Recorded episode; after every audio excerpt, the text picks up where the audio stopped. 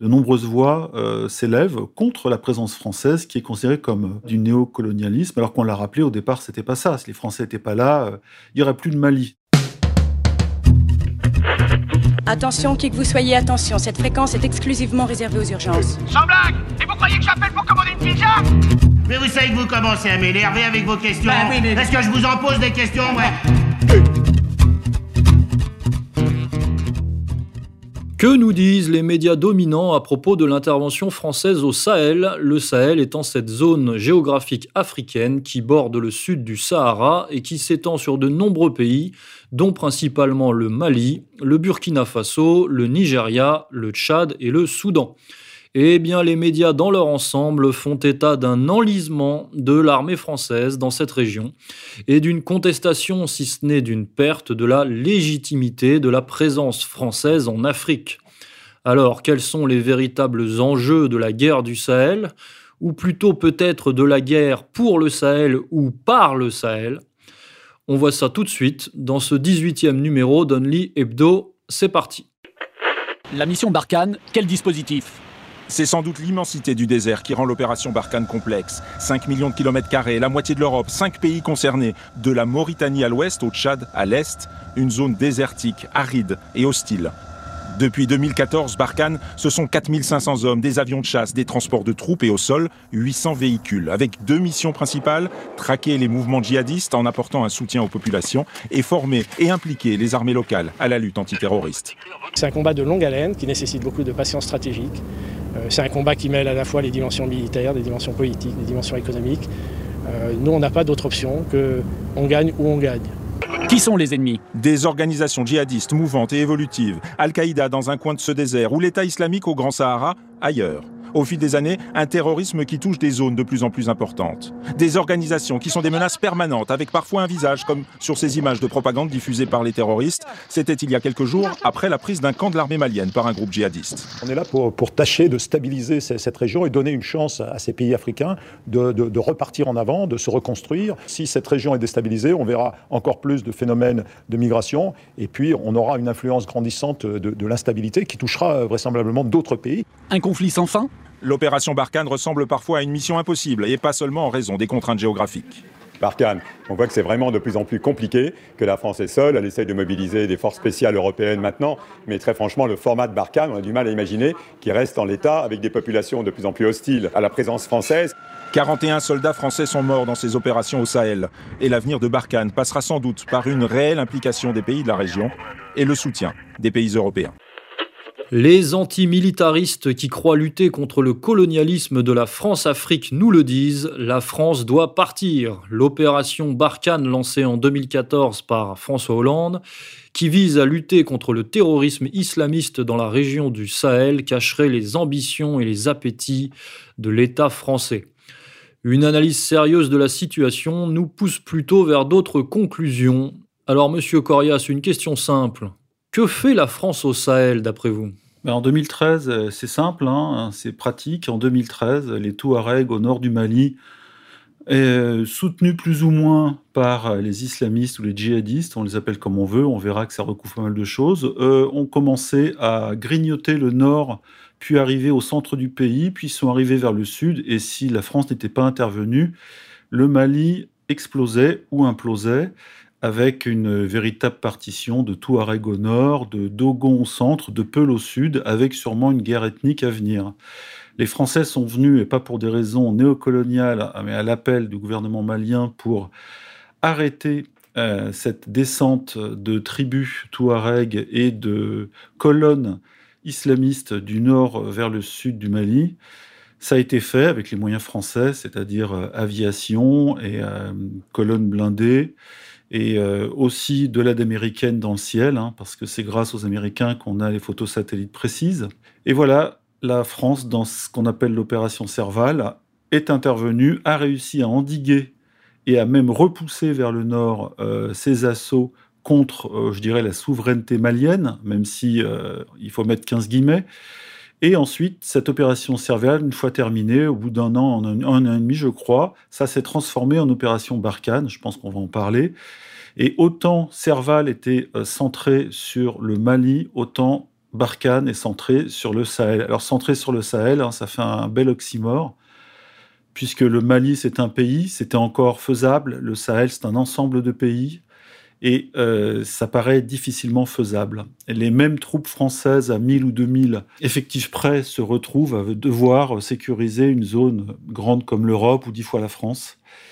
Et aujourd'hui se pose la question euh, que faire et comment faire et avec qui et pourquoi? Et pourquoi? C'est la question. Alors effectivement, vous faites bien de le rappeler. La France est intervenue parce que le gouvernement malien l'a appelé à l'aide, effectivement. Et vous le dites, euh, maintenant, l'opération Barkhane ne concerne que 4500 euh, hommes 4500 militaires pour ce dispositif régional de force armée, qui est donc resté sur place à la suite de l'affaire Serval pour une zone, euh, comme vous le rappelez, qui est euh, grande comme l'Europe. Donc on, là, on, est déjà face à une contradiction ou à un problème quasi insoluble. S'il s'agit, en tout cas, s'il s'agit de contrôler euh, la région. Mais est-ce que c'est vraiment l'objectif? Alors, d'abord, je rajoute quand même que aux 4500 Français, plus les 220 que Macron vient d'envoyer, il y a quand même 14, 13 à 14 000 euh, forces euh, de l'ONU et qui sont épaulées théoriquement par des forces euh, panafricaines, celles du G5, mais elles ne sont pas très opérationnelles. Et comme dirait Bernard Lugan, aujourd'hui, elles sont plutôt en train de gérer leur autoprotection que de la protection des territoires gigantesques pour lesquels elles sont programmées. Donc, il y a théoriquement 20, 20 000, un peu plus de soldats, mais de différents contingents, et qui se retrouvent euh, sur des territoires immenses et euh, face à des populations qu'ils sont censés sécuriser et qui ne les accueillent pas forcément bien, ou en tout cas de moins en moins bien, puisque ça dure maintenant depuis sept ans. Et au Mali, par exemple, de nombreuses voix euh, s'élèvent contre la présence française, qui est considérée comme du néocolonialisme, alors qu'on l'a rappelé au départ, c'était pas ça. Si les Français n'étaient pas là, il n'y aurait plus de Mali. Donc il y a quelque chose d'assez ingrat dans ces drapeaux français brûlés, même si le mouvement euh, n'est évidemment pas général. Il y a des gens qui savent euh, ce que ça leur a apporté, c'est-à-dire un semblant de paix, mais euh, ce semblant de paix qui a été apporté par Serval et Barkhane au départ, aujourd'hui explose de partout, non seulement au Mali, mais maintenant au Burkina Faso. Ça touche la Côte d'Ivoire, le Sénégal, beaucoup de pays de cette ancienne Afrique équatoriale française, AEF, sont concernés. Et là, comme on dit, le feu de brousse a pris dans tous les sens et on n'arrive plus à l'éteindre. Alors la France est accusée euh, d'être néocolonialiste par certains, mais il est bon de rappeler qu'elle n'a, euh, d'ailleurs Bernard Lugan le, rappelle très souvent, euh, qu'elle n'a aucun intérêt économique dans la région. Rien, zéro. c'est, je crois que c'est même pas 1% de, de, ça correspond même pas à 1%, le Sahel, hein, je parle même pas du Mali, de ses exportations, de ses échanges économiques et de plus tous ceux qui hurlent à la mainmise sur l'uranium du Niger, même si Areva a, des mines, ou en tout cas exploite des mines au Niger, c'est pas notre première source euh, d'approvisionnement en uranium. Hein. on rappelle qu'il y a le Kazakhstan, je crois, l'Australie, l'Ouzbékistan, qui sont loin devant et 10 euh, à 15 fois plus.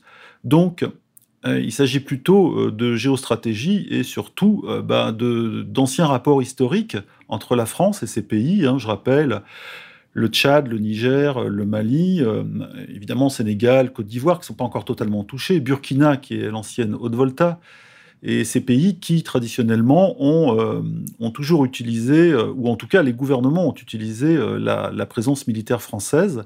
je rappelle que les Français ont des soldats un petit peu partout euh, dans la région, euh, jusqu'en, j'allais dire Somalie, non, jusqu'à jusqu'à la mer Rouge avec Djibouti. Et euh, les Français sont capables de se projeter, on appelle ça des forces de projection, en cas de conflit et d'appel d'un gouvernement ami, puisque ce sont des gouvernements amis. Donc là, il ne faut pas se battre la coulpe en, pleurant, en pleurnichant au néocolonialisme et au racisme français avec la France-Afrique et tout ça, comme la gauche démocratiste euh, française le rappelle tout le temps. Euh, il s'agit d'une situation d'urgence et qui peut nous toucher pour deux raisons. Un, le terrorisme islamiste, même si tout n'est pas islamiste dans les révoltes contre les pouvoirs centraux au Sahel, dans tous les pays concernés, et surtout euh, l'immigration de masse parce que le Sahel, hein, je le rappelle, bombe démographique gigantesque euh, qui va déborder, parce qu'il n'y a pas les ressources pour nourrir tout le monde à l'horizon même 2050 ou 2100, qui va déborder en Europe. Et là, ça n'a rien à voir avec l'Europe qui dit oh, il nous faut 50 millions d'immigrés subsahariens avant ou 2050 pour pallier la, baisse démographique en Europe ou le vieillissement. Non, c'est des conneries. En réalité, le Sahel va déborder. Hein. les femmes nigériennes, donc du Niger, font entre 6 et 8 enfants. Voilà. Et les conditions économiques ne sont pas aujourd'hui euh, suffisantes pour euh, nourrir tout le monde. Donc ces gens vont bouger. Et ils bougent déjà beaucoup en Afrique, qui absorbe une partie de ces euh, mouvements démographiques, mais évidemment, ce qui les attire, c'est l'Europe. Alors là, on touche à toutes les problématiques profondes de l'Afrique dans son ensemble, c'est-à-dire la problématique démographique, effectivement euh, majeure, la problématique terroriste, sur laquelle on pourrait développer, et euh, la problématique démocratique, hein, la problématique du régime politique qui a priori calé là par euh, les, colonialistes européens et on va, on va dire les, universalistes de tout, de tout poil, mais qui ne correspond en rien, et encore une fois c'est le travail de Bernard Lugan, euh, en rien aux réalités ethno-culturelles euh, africaines, et qui ne fait que repousser voilà, un conflit qui est un conflit séculaire en Afrique. Par exemple, le conflit séculaire dont vous parlez, c'est le conflit entre arabes et noirs, population arabe, population noire. Au Mali, c'est simple, ce sont les Touaregs, hein, qui sont des populations non noires ou blanches, même s'ils sont très bronzés, et je le dis sans humour, et les populations noires du sud, c'est-à-dire les Peuls et les Dogons. Mais il n'y a même pas que ça, puisque même entre ethnies africaines, c'est-à-dire entre Peuls et Dogons, ça se chicore. Il y a eu un village, je crois, Peul, euh, qui a été massacré récemment, euh, je crois en avril ou en par euh, des euh, milices d'autodéfense Dogon. 160 morts. les, les Dogons étaient lourdement armés, donc on suppose que le gouvernement malien avait refilé quelques armes à des gens et à des, des euh, sédentaires qui, je rappelle que les Dogons sont des sédentaires et agriculteurs, cultivateurs, et les Peuls sont des pasteurs ou des gardiens de troupeaux. Euh, donc la guerre là aussi est séculaire entre eux, mais là pour le coup il y a des armes beaucoup plus euh, dangereuses qu'avant et il y a des razzias d'un côté et de l'autre. Les Peuls sont accusés de nourrir l'islamisme ou de fournir des troupes aux djihadistes, ce qui est pas faux. Et de l'autre côté, les Dogons, eux, sont plus ou moins supportés par le pouvoir central, mais on voit que euh, donc il y a une césure noire-noire et une césure noire-blanche. Ça se retrouve dans tous les pays, ça se retrouve même en Libye, ça se retrouve en Mauritanie, euh, et euh, donc ces conflits séculaires viennent s'ajouter à la problématique terroriste d'aujourd'hui, et en plus avec la complexité donc des frontières mal coupées évidemment par les pays colonisateurs, hein, français, belges, anglais, voire allemands.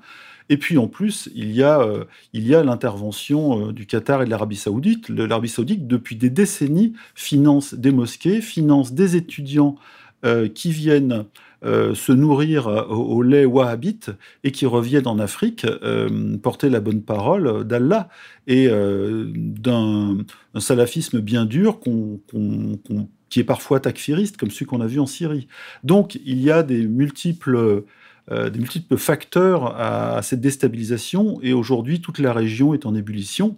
Et on ne parle même pas encore là de, raisons économiques, c'est-à-dire là, euh, je parlais de, la brouille, la brouille séculaire entre cultivateurs et pasteurs, mais il y a aussi euh, le problème de l'eau, il y a les trafics. on sait que les Touaregs sont les rois du trafic. Hein. depuis longtemps, dans le désert, ils ont tracé les routes.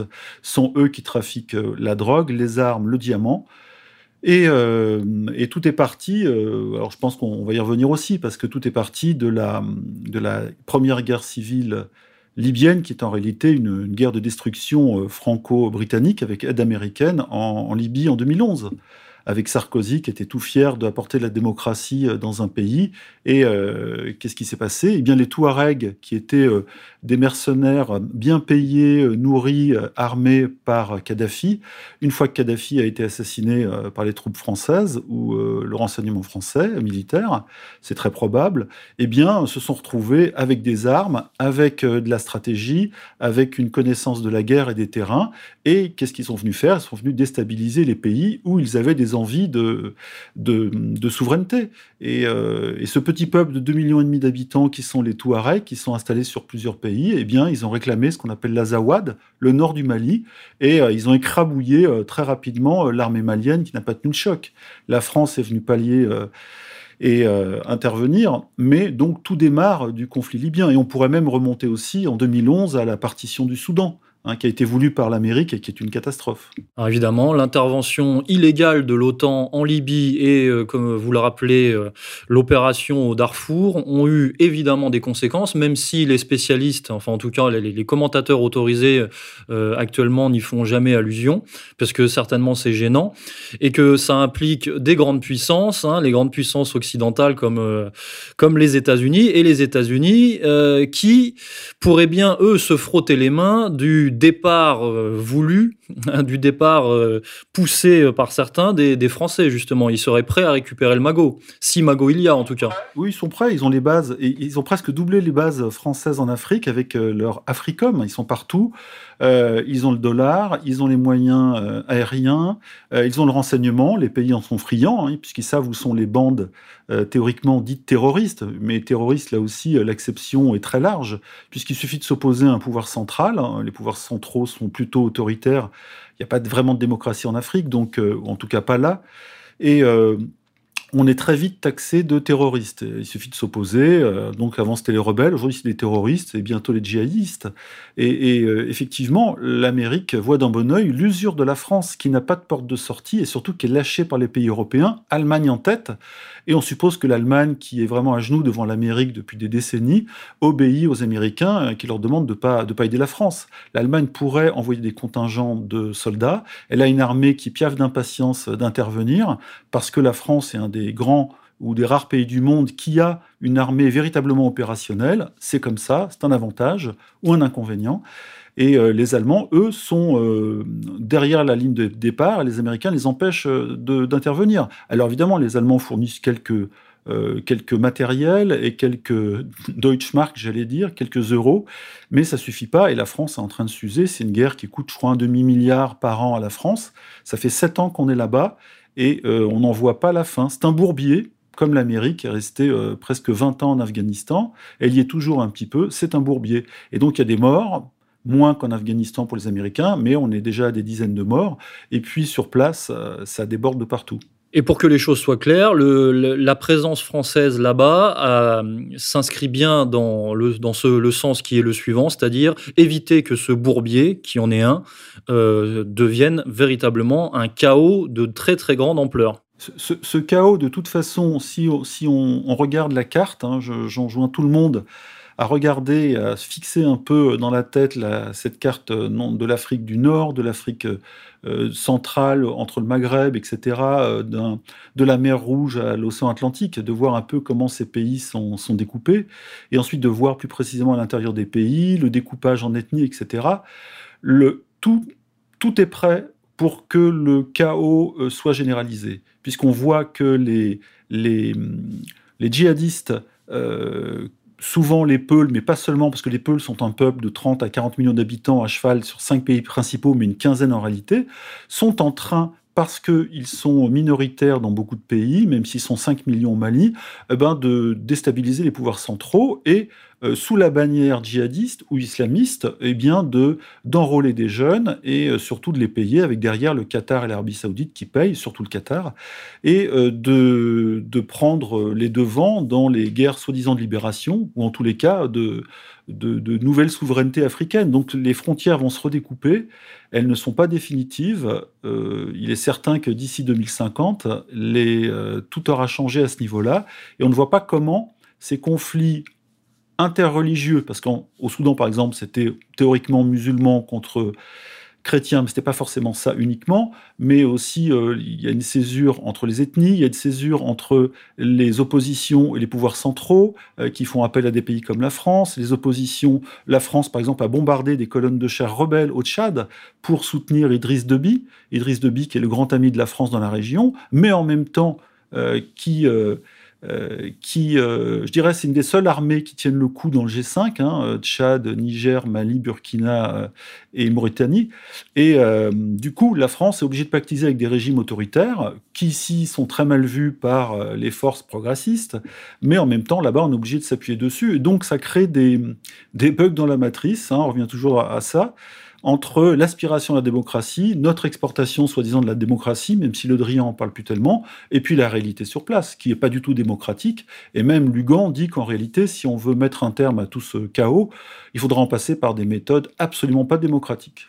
Oui, donc là, on est bien Macron, le pauvre Macron, quelque part dans cette affaire, est bien euh, pris entre deux feux et face à une contradiction. C'est-à-dire que il est là-bas parce qu'il doit maintenir la paix, et effectivement, euh, quelque part, c'est une mission euh, quasi historique parce que si la France cède, euh, la France qui encore une fois la garante de la stabilité dans cette partie de, de l'Afrique, si la France cède, ce sera le chaos et ce chaos profitera à divers prédateurs, hein, que ce soit les, djihadistes ou les impérialistes de tout poil, euh, avec des, énormes conséquences comme des flux migratoires déchaînés, euh, comme vous l'avez rappelé. Donc ça aura énormément de conséquences donc sur l'Europe.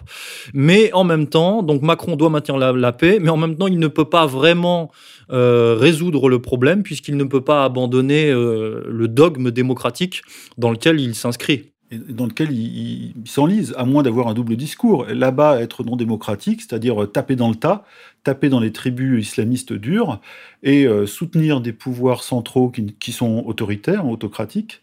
Et, euh, mais, mais ça va très loin, puisque la, France aussi euh, a, envoyé des soldats dans la, euh, je crois pour Sangaris en République centrafricaine, là, là, on parle même plus de, il y a même plus d'État, quoi. Déjà au Mali, l'État est très friable, mais alors en République centrafricaine, il n'y a plus rien depuis depuis longtemps. Et là, on touche au cœur de l'Afrique, au conflit des Grands Lacs, tout se touche. Euh, le Congo, etc. Le Cameroun qui commence aussi à, voir ses frontières euh, menacées. il y a un, il y a un grand jeu en Afrique au Sahel, autour du Sahel, et euh, le Maghreb se tient, euh, serre les fesses. On voit bien que l'Algérie, théoriquement, ne veut pas intervenir. L'Algérie regarde ce qui se passe en Libye parce que la frontière commune est immense. Et euh, que se passe-t-il en Libye? Le, le, pays est en train de se partitionner entre Tripolitaine, Cyrénaïque et Faisan aussi. Mais l'Algérie ne veut pas intervenir. Euh, pourtant, les Turcs envoient des hommes. Euh, on sent que la Libye, c'est le nouveau foyer de déstabilisation euh, complet du Sahel. Et si on gratte un petit peu, on sait aussi que dans Al-Qaïda au Maghreb islamique, il y a des officiers algériens qui ne sont pas impliqués, évidemment, mais qui ne sont pas contre euh, cette déstabilisation de la région. Donc c'est aussi une... tous les grands pays se projettent aujourd'hui au Sahel. On voit l'Égypte aussi euh, qui est du côté français avec euh, Al-Sisi et qui a pris fait et cause pour Haftar en, Libye. les Russes et les Chinois qui ont été très vexés par l'intervention franco-britannique en 2011 en Libye, qui ont envie eux aussi leur part. La Chine est très présente économiquement, y a beaucoup de dollars à investir sur place et surtout euh, en matière de développement, ce qui est un peu oublié par euh, les, options militaires françaises, quasiment uniquement militaires, même si les, officiers français, euh, une fois des, les régions pacifiées, font creuser quelques puits. Bref, le grand jeu est là, russe, chinois, français. Les Allemands un peu derrière en Europe, mais pas encore. En tous les cas, la Turquie arrive. Le Qatar et l'Arabie saoudite sont là avec euh, une déstabilisation religieuse, c'est vrai, et euh, tout le monde, tout le monde veut sa part du gâteau. Et c'est pas forcément un gâteau euh, économique, c'est un gâteau géostratégique. Euh, même si, bon, on, sait, on a lu dans le monde diplomatique qu'il y avait beaucoup d'or. Euh, je crois, euh, est-ce que c'est au au Mali ou au Niger, je ne sais pas. Enfin bon, il y a des découvertes de, filons d'or, il y a une ruée vers l'or. Euh, au Soudan, il y a des nappes d'eau, il y a du pétrole. Voilà, donc euh, peut-être qu'il y a une arrière-pensée euh économique, mais c'est surtout un grand jeu qui se déporte là-bas euh, et qui est en train euh, peut-être de, de, descendre du Moyen-Orient vers, euh, vers l'Afrique. Alors les anticolonialistes, euh, les terroristes djihadistes et les impérialistes poussent pour le départ de la France, alors que finalement la France fait donc, encore une fois, elle fait barrage, elle fait même preuve d'héroïsme de, de, et de sacrifice hein, quand on pense à ses soldats, euh, mais elle est en proie à certaines contradictions, la France démocratique qui fait, et puis un, certainement un manque de moyens, qui fait, euh, malgré encore une fois son courage sur le terrain euh, au niveau opérationnel, qui fait qu'elle ne pourra pas résoudre le problème euh, de manière globale et qu'elle ne pourra pas apporter la paix. Alors qui pour apporter la paix euh, dans cette région Et est-ce que c'est possible Et euh, est-ce que c'est envisageable, d'après vous, dans les prochaines années? Ben, Bernard Lugan, de, sur, sur, la question, a été très pragmatique. Il a dit si on veut vraiment y aller, il faut 50 000 soldats. C'est-à-dire une véritable, pas une armée complète, mais en, dix fois plus de militaires sur place pour carrément écraser les, les vrais euh, facteurs euh, de conflit, c'est-à-dire les tribus qui, elles, veulent détruire les États centraux, et euh, évidemment faire partir les Français en leur infligeant des pertes et en jouant sur, comme on dit, les, opinions publiques qui voient arriver des cercueils. ça s'est passé de la même façon en Afghanistan. Bref, le, les Français aujourd'hui sont coincés sauf si euh, il décide d'une intervention lourde, non démocratique évidemment, et en faisant fi de toutes les accusations de néocolonialisme. Mais euh, d'autres avancent euh, une solution politique. En même temps, je crois, c'est Lugan qui a dit que le problème Touareg devait être réglé, parce que tout est parti en fait des Touaregs. On le voit, ceux qui sont partis de Libye en 2011-2012, qui ont été semés un peu le désordre au Sahel, qui était déjà très latent eh bien, euh, effectivement, il pourrait revendiquer le nord du Mali, auquel cas il faudrait découper des frontières.